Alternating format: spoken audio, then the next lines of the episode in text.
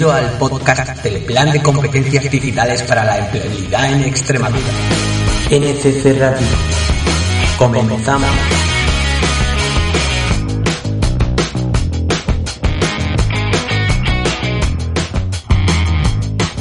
Bienvenidas y bienvenidos al episodio número 3 de NCC Radio.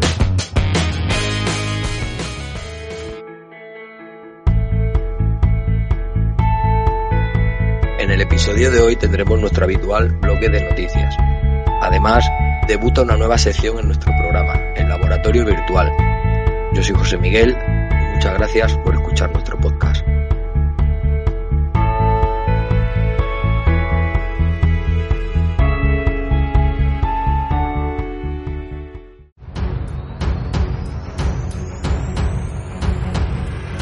Noticias.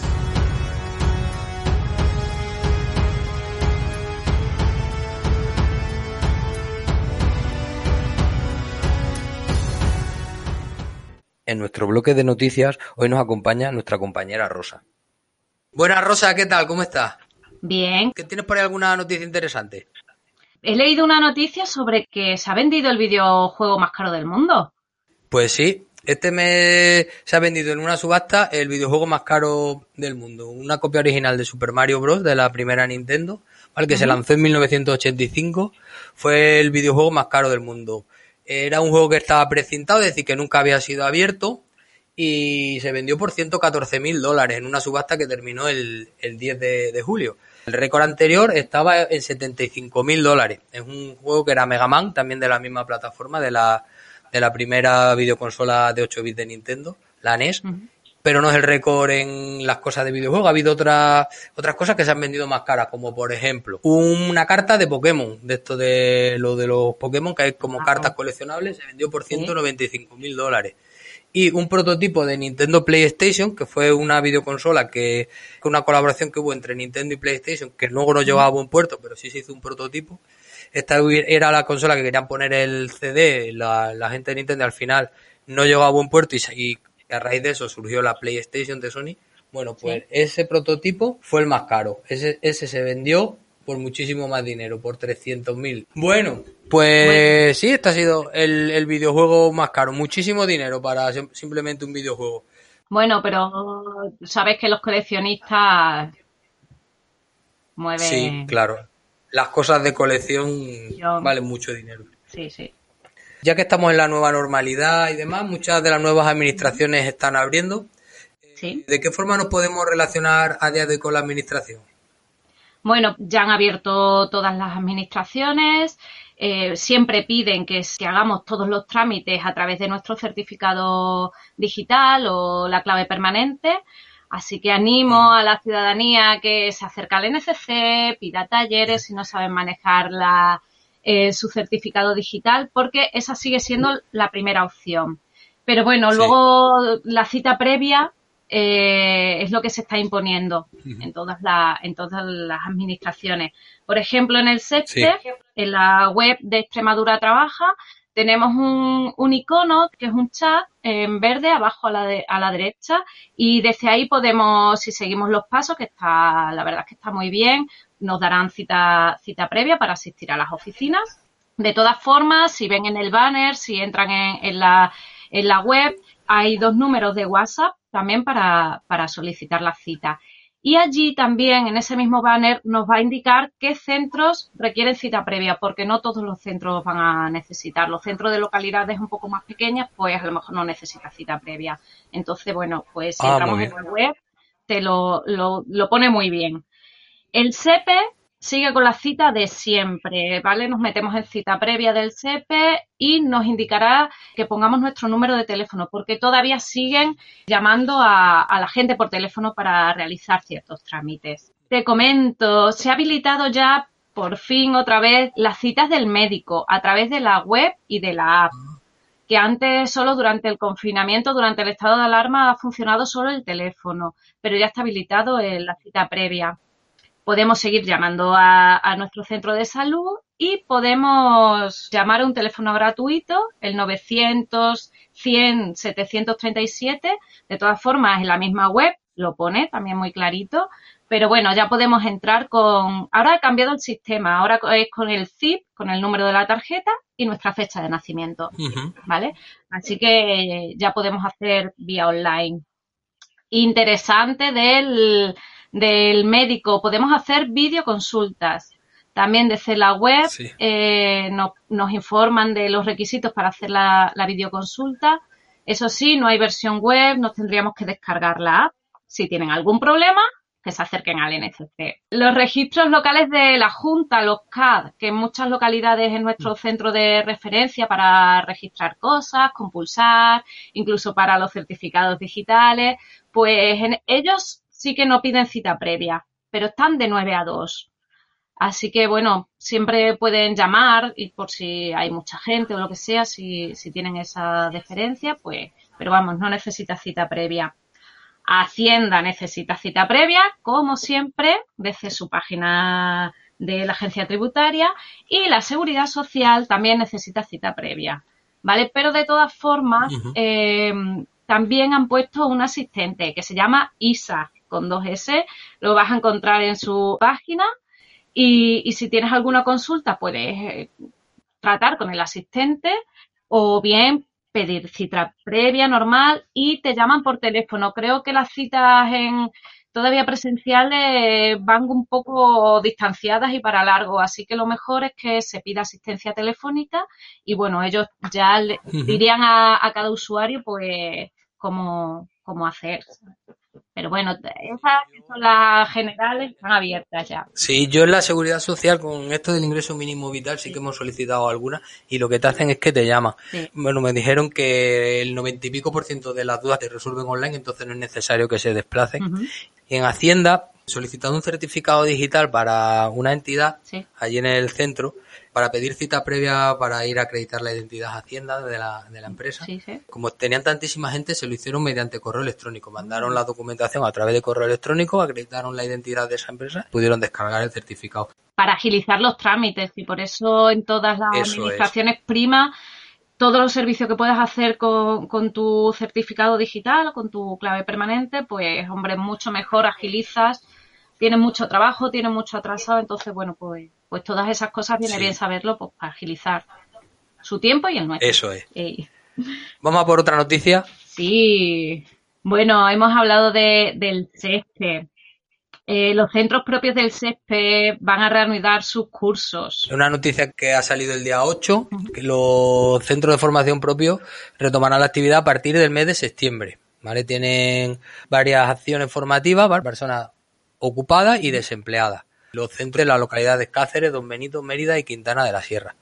Algunos de los cursos que van a dar, pues, confección y publicación de páginas web, docencia para la formación profesional para el empleo, atención sociosanitaria a personas dependientes en el domicilio, que este, este certificado de profesionalidad la verdad que está bastante demandado. Y bueno, tiene muchísimas operaciones básicas de cocina, portugués, etcétera. ¿Cómo podemos presentar la solicitud? Bueno, pues a través de la página web ya, ya tienen abierta para que puedan presentar la solicitud. A través de un enlace entras y rellenas la solicitud. Así, así de sencillo. Como, como siempre se ha hecho, ¿no? A través de su. Eso es. Pero bueno, la gente estaba deseosa ya de, que el SESPE abriese la formación, así que muy bien, muy bien. Y hablando de personas desempleadas, eh, ¿hay una nueva versión de, del currículum de Europass? Sí, Europass eh, ha cogido un aire nuevo, es mucho más intuitivo, tienes que registrarte ahora para rellenar el currículum, pero la verdad es que está bastante bien porque yo creo que lo que hace es en la línea de InfoJob, pues crear tu perfil y, y aparte del currículum buscas experiencia, buscas formación dentro de la misma plataforma. La verdad es que no tienes que salir de ahí. Y la verdad es que animo a que, a que todo el mundo lo vea. Eh, si se quiere acercar al centro, pues lo vemos allí, por, porque está muy bien y porque ahora si sobre todo si quieres movilidad, no solo en España, sino en el extranjero, pues a nivel Europa está pues un poco para darle el mismo aire en todos los países y bueno, pues no tienes que hacer a lo mejor 50.000 currículum, que eso muchas veces agobia a la gente, entonces, bueno, pues crear un perfil que te valga pues para tanto el, en España como, como fuera. Y la verdad es que es interesante. Animamos aquí a todas las personas que quieran ver el nuevo Europass, porque se pasen por los NCC, que allí se lo enseñamos y les ayudamos en todo lo que necesiten. Sí, el registro, bueno, pues tú comienzas con el registro, te llegará un correo electrónico ¿vale? Para, como para validar o darte de alta en Europass. Entonces, bueno, eh, hay veces que ese correo a lo mejor tarda un poco, si alguien empieza un poco a cacharrear con Europass, que no desespere, que a lo mejor tarda unas horitas en que te llegue la verificación para que puedas ya meter tus datos, meter la experiencia. Eh, es muy interesante porque te deja meter las competencias, tanto digitales como tus actitudes, tus gustos, y bueno, pues ir enfocando también tu perfil pues a la hora de, buscar pues eso, formación o, o, experiencias laborales. Muy interesante. Sí. Bueno, vamos a por otra noticia más. Sí. Eh, a ver, me he enterado por ahí que, que hay una fábrica que está haciendo robots que montan videoconsolas. Eso es, sí, la, robótica que ha llegado para quedarse. Sí. Eh, se ha desvelado esta semana que Sony, la empresa, tiene una planta en Japón, en una ciudad que se llama Kisazaru, no sé cómo se pronunciará en japonés, la verdad, que está cerca de Tokio, ¿vale? Donde tienen unos robots que montan cada videoconsola de PlayStation 4 en 30 segundos, alrededor de un millón de videoconsolas al año. ¿Por qué tienen esto así? Porque le intentan abaratar el máximo coste posible y fabricar lo más rápido que pueda. Esta fábrica lleva desde 1994, se ha ido cada vez mejorando con distintos robots. En el 94 fue cuando hicieron ellos su primera videoconsola, la primera PlayStation. Y en la planta, pues hay 32 robots que se, cargan, se encargan del 99% del trabajo y solamente cuatro personas que prestan apoyo en tareas secundarias, como por ejemplo paquetar las videoconsolas cuando están terminadas. Tenemos que ser un poco conscientes que, la robótica ha venido para quedarse. Sí, bueno, nosotros desde, desde los centros, pues la verdad es que sí ya llevamos un tiempecito concienciando a la ciudadanía que esos conocimientos en robótica, pues para pues para el manejo de eso, de esas plantas, ¿no? Que, ahora mismo implementan esa tecnología, pues los conocimientos de robótica ahora mismo, pues en el currículum, ¿no? Que es lo que hemos estado hablando antes, pues va a ser la verdad es que muy interesante que tú tengas competencias en esas áreas. Eso es. Y al hilo de esta noticia de, robótica de, Sony, pues también con la conferencia que hizo el consejero de Sanidad con esto del coronavirus, eh, dijo que, que con, que con un robot que ellos que tenían, unos robots PC, los iban a hacer más rápido. Y estuve investigando un poco, también digo, ah, digo, bueno, pues vamos a ver cómo va el robot este de que tenemos, los dos que tenemos aquí. Bueno, y, antes solamente podían hacer de 600 a 800 muestras al día. Con el robot pueden llegar a hacer 2400. ¿vale? O sea, es una pasada. Una pasada. Y nada, y dicen también que el robot es súper útil porque no solamente cuando acabe todo esto del coronavirus, que acabará, esperemos, luego, luego ya lo pueden reutilizar para muchísimas más pruebas. Incluso trabajos de investigación. Claro. Pues muy bien, Rosa, pues eh, muchas gracias. Sí, nada, a ti. Hasta la próxima. Hasta luego. Hasta luego.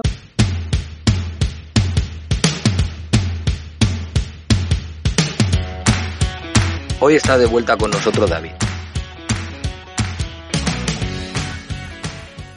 Buenas David, ¿qué tal? ¿Cómo estás? Buenas, Josemi. Pues nada, una vez más aquí en NCC Radio. ¿Qué tal estás? una semanita más. Sí, sí. Pues bien, yo por aquí ya he vuelto al centro. Ya terminé la época de teletrabajo y la verdad contento de volver a estar con las usuarias y los usuarios que tenemos que tengo aquí en Moraleja y bueno, manteniendo la distancia de seguridad, cumpliendo el protocolo este de limpieza, que bueno, las manos un poquito con tanto gel, pero bueno, es lo que toca en esta nueva normalidad. Sí, hombre, ya también hacía falta esta nueva rutina, sí, sí, sí, otra vez, de vuelta acá a lo de antes. ¿Tú ya estás por el centro también? Sí, sí, yo desde el 15 de junio estoy aquí en el centro y nada, con las normas tenemos puestas, pero sí, sí, hacía falta ya también volver y entrar un poco en, lo, de, en lo de antes, como decía. Claro que sí. Pues bueno, cuéntanos qué nos traes hoy por aquí. Bueno, pues hoy traigo eh, una aplicación que he descubierto durante el confinamiento. Se trata de una, de una grabadora de audio, ¿vale? Una app de grabación de audio. Eh, Dolby On se llama, ¿vale? Eh, de la marca de la marca de, con sede en Estados Unidos. Eh, hay muchísimas, hay muchísimas alternativas de grabación de audio, ¿no? En cualquier repositorio nos podemos encontrar. Pero bueno, descubrí esta porque la verdad es que, que, era sencilla y era rápida y podríamos encontrar algunas funciones que son interesantes, la verdad. Eso es lo importante, que para las personas que a lo mejor tienen menos destreza y no se quieren meter en algo tan complicado, que tengan muchas opciones y que sea muy complicado de utilizar, una app que como esta, casi eh, más directa, pues la verdad es que ayuda bastante.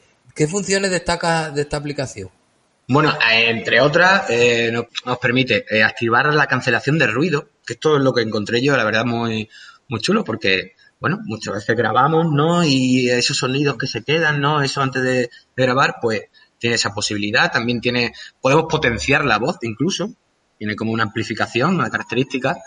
Eh, bueno, eh, y recortar también, eso obvio, ¿no? Eh, al gusto la grabación. Además que, como decía antes, con la interfaz muy sencilla, porque no necesita un tipo tampoco de registro, simplemente te pregunta la, fecha de, de, nacimiento, ¿vale? La edad, y directamente accedes a esas funciones, entre otras que, te he comentado. Eh, lo, que nos encontramos al abrirla es directamente tres botones, tres partes, una para grabación de vídeo, otra para grabación de audio y otra que está es también muy interesante eh, para retransmitir en directo. Ah. Por ejemplo, a través de, de, YouTube. Por lo que perfectamente accede directamente a la grabación, a hacer el vídeo o incluso eso, retransmites, pues si quieres cantar, si quieres tocar en directo. Simplemente, bueno, pues tendrías que darte ahí de alta eh, a través de tu cuenta, ¿no? De YouTube, por ejemplo, y, y para adelante. Ya nos ha contado la interfaz que es muy sencillo, que tiene tres botones y un poquito el funcionamiento, podemos grabar vídeos, retransmitir o incluso grabar audio. ¿Qué más cosas podemos hacer en esta app? Bueno, pues mira, si, quieres te hago como una especie de resumen si hacemos un ejemplo de, grabación, ¿no? Eh, el funcionamiento es bastante simple, como te he dicho antes. Nosotros cogemos, entramos en la aplicación, le damos al botón de, grabación, que no lo encontramos en más grande, y directamente empieza a grabar, a grabar ¿vale? También de forma automática, ¿vale? Eh, se adapta a los distintos parámetros, también dependiendo del dispositivo que utilicemos, ¿vale? Eh, lo de gama alta, pues tendrá más posibilidades también, harán mejores grabaciones también. Cuando ya hacen la, grabación, tienes la posibilidad de elegir un estilo de grabación que te ofrecen, estándar, natural, musical, profundo, etcétera, ¿vale? Puedes elegir uno, vas probando y a ver cuál te gusta más. Además que también puedes hacer una elección del nivel de reducción de ruido. Pues, pues tú vas viendo cómo, si lo quieres más, menos, y lo pones también a tu gusto. En cuanto al tono, lo mismo, en la ecualización, también nos da posibilidades a la hora de, de, grabar al gusto nuestro audio o vídeo. Y tiene sobre todo también algo muy importante que es la amplificación, un boost, ¿vale? como si fuera ahí un, pedal para amplificar un poco el, el, audio o lo que, lo que hayamos elegido lo bueno que tiene al finalizar esta grabación, después de haber hecho nosotros los cambios, los ajustes que, que hubiéramos querido, pues eh, el, Dolby, la aplicación, comprime el audio, también atenúa un poco el sonido, normaliza todas las ondas, sobre todo para destacar, a, destacarlo de la reducción del ruido ambiental. Entonces ya lo puedes exportar a vídeo esa grabación se crea como un vídeo o audio o compartirlo de otra manera como, como hacemos otro tipo de archivo por los dispositivos. Y tú no puedes... La verdad es que... Dime, dime, la verdad. Que eso, que, que, la, que es que es muy, muy, muy, muy sencillo porque va directamente a grabación y encima directamente también accedes a la, a, la posibilidad de ajustar, ecualizar, amplificar y se convierte ya eh, en tu grabación finalizada. Además también se, te, se queda, se queda grabado todo en, una lista por orden, ¿vale? Así que también accedes a esas grabaciones que pudieras tener ya hechas.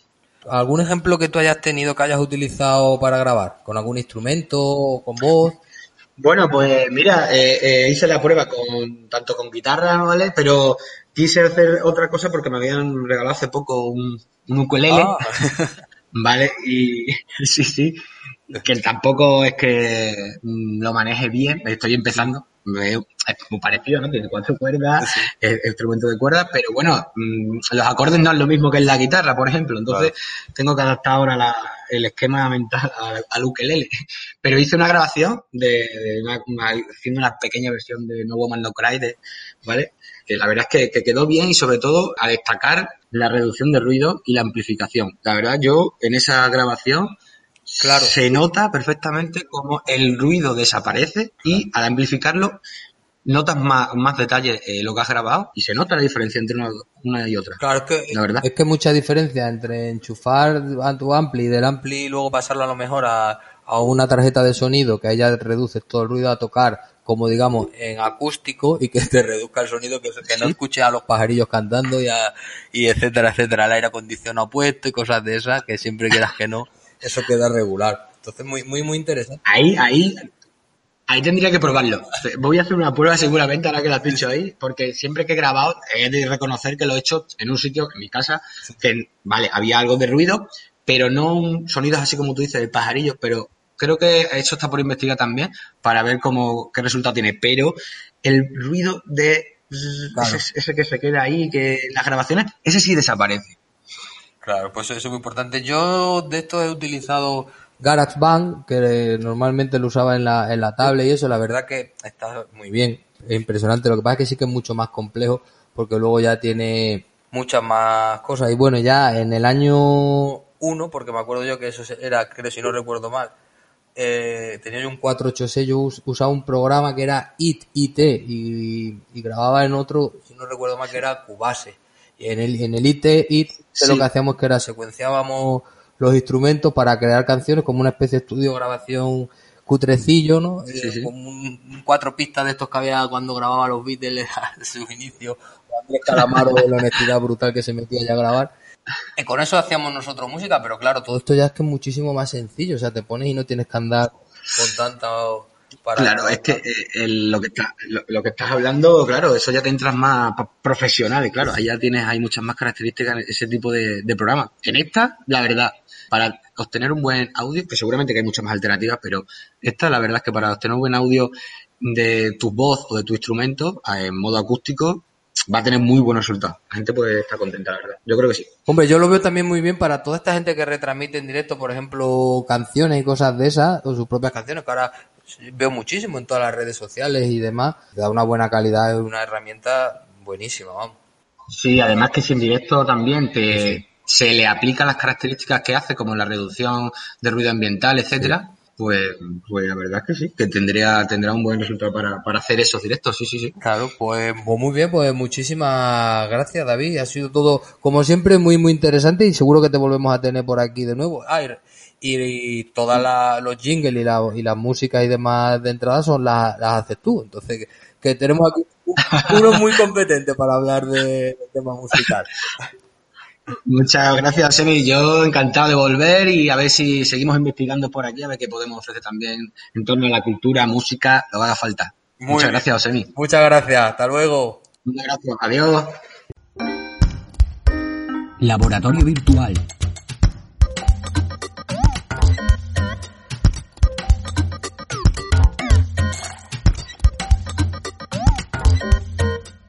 Esta nueva sección Nuestros compañeros y compañeras nos hablarán de cosas tan interesantes como impresión 3D, programación, distintas placas como Arduino o Raspberry.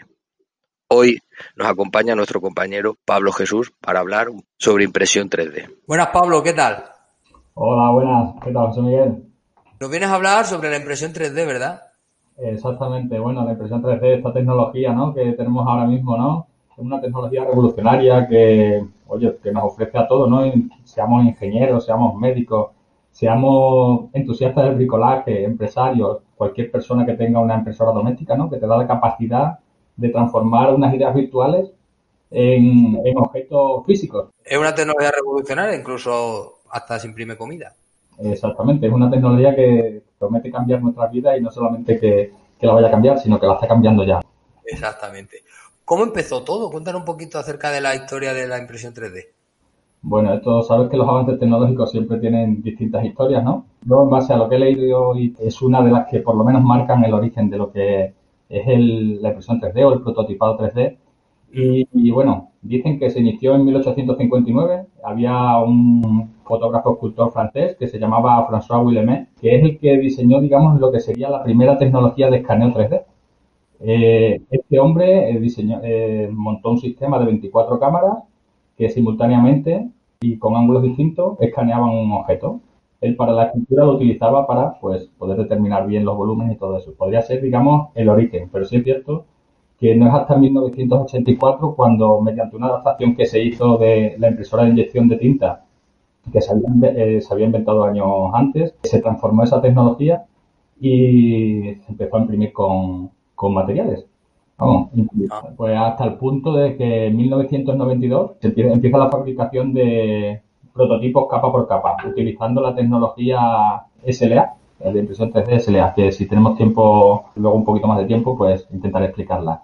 Eh, por ejemplo, en 2002 se imprime un, un riñón eh, perfectamente funcional. Era un riñón en miniatura que filtraba la sangre y generaba orina diluida en animales. Por otro lado, 2008, en un gran avance en prótesis. Las prótesis eh, se pueden imprimir de una pieza, prótesis articuladas, y son funcionales desde el momento que la quitas de la impresora. No necesitaban un postmontaje. En 2011 se, se diseñó el primer, o se imprimió el primer avión en tres dimensiones, en 3D. En 2012, la primera prótesis de mandíbula. Bueno, una, una serie de avances que me centro en estos de estos años porque tenemos toda la conciencia de que la impresión 3D es algo muy actual. Pero como veis, algo que nos lleva rondando desde 1859 y hasta la actualidad. Eh, la actualidad, que es lo más revolucionario o lo más sonado que hemos tenido? Pues a lo mejor quizás el movimiento este, el movimiento maker que hemos tenido a causa de la pandemia, ¿no?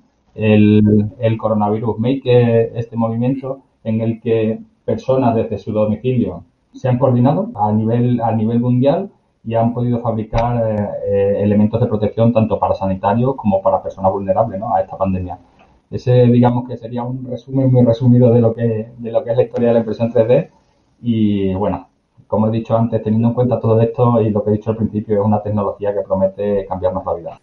Con esto que ha sido más popular, podemos decir que ha llegado más a los medios de comunicación, esta parte de ahora con la, con la pandemia. Parece que es de ahora, pero como tú bien dices, es una tecnología que ya lleva bastante tiempo con nosotros. ¿Qué tipo de impresoras hay? ¿Cuál es la más recomendada para uso doméstico?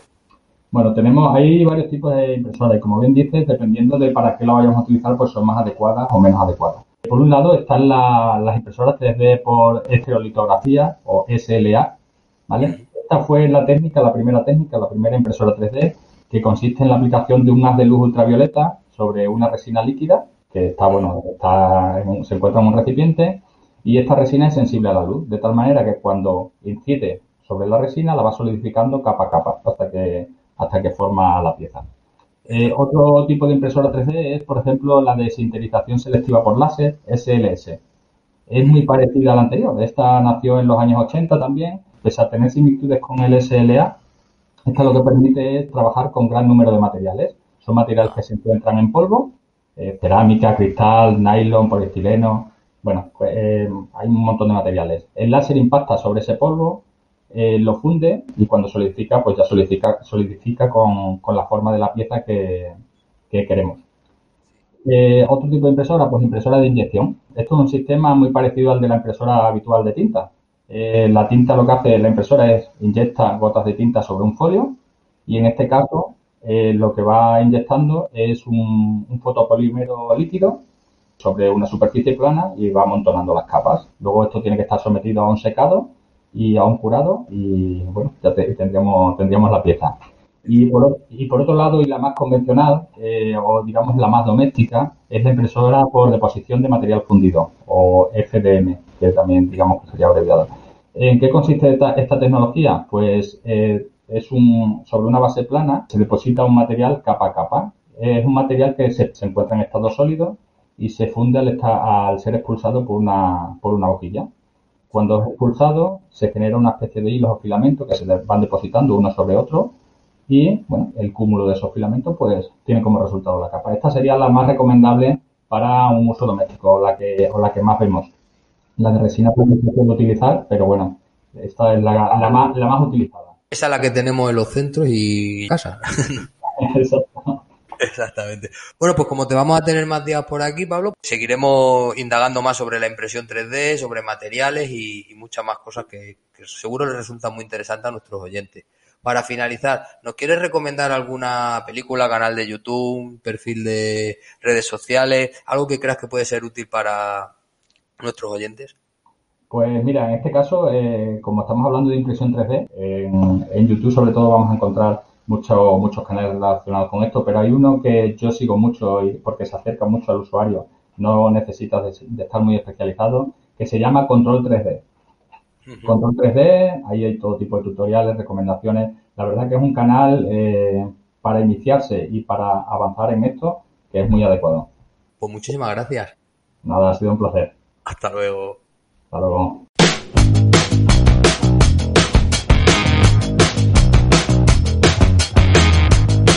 Pues hasta aquí nuestro programa de hoy. Os esperamos dentro de 15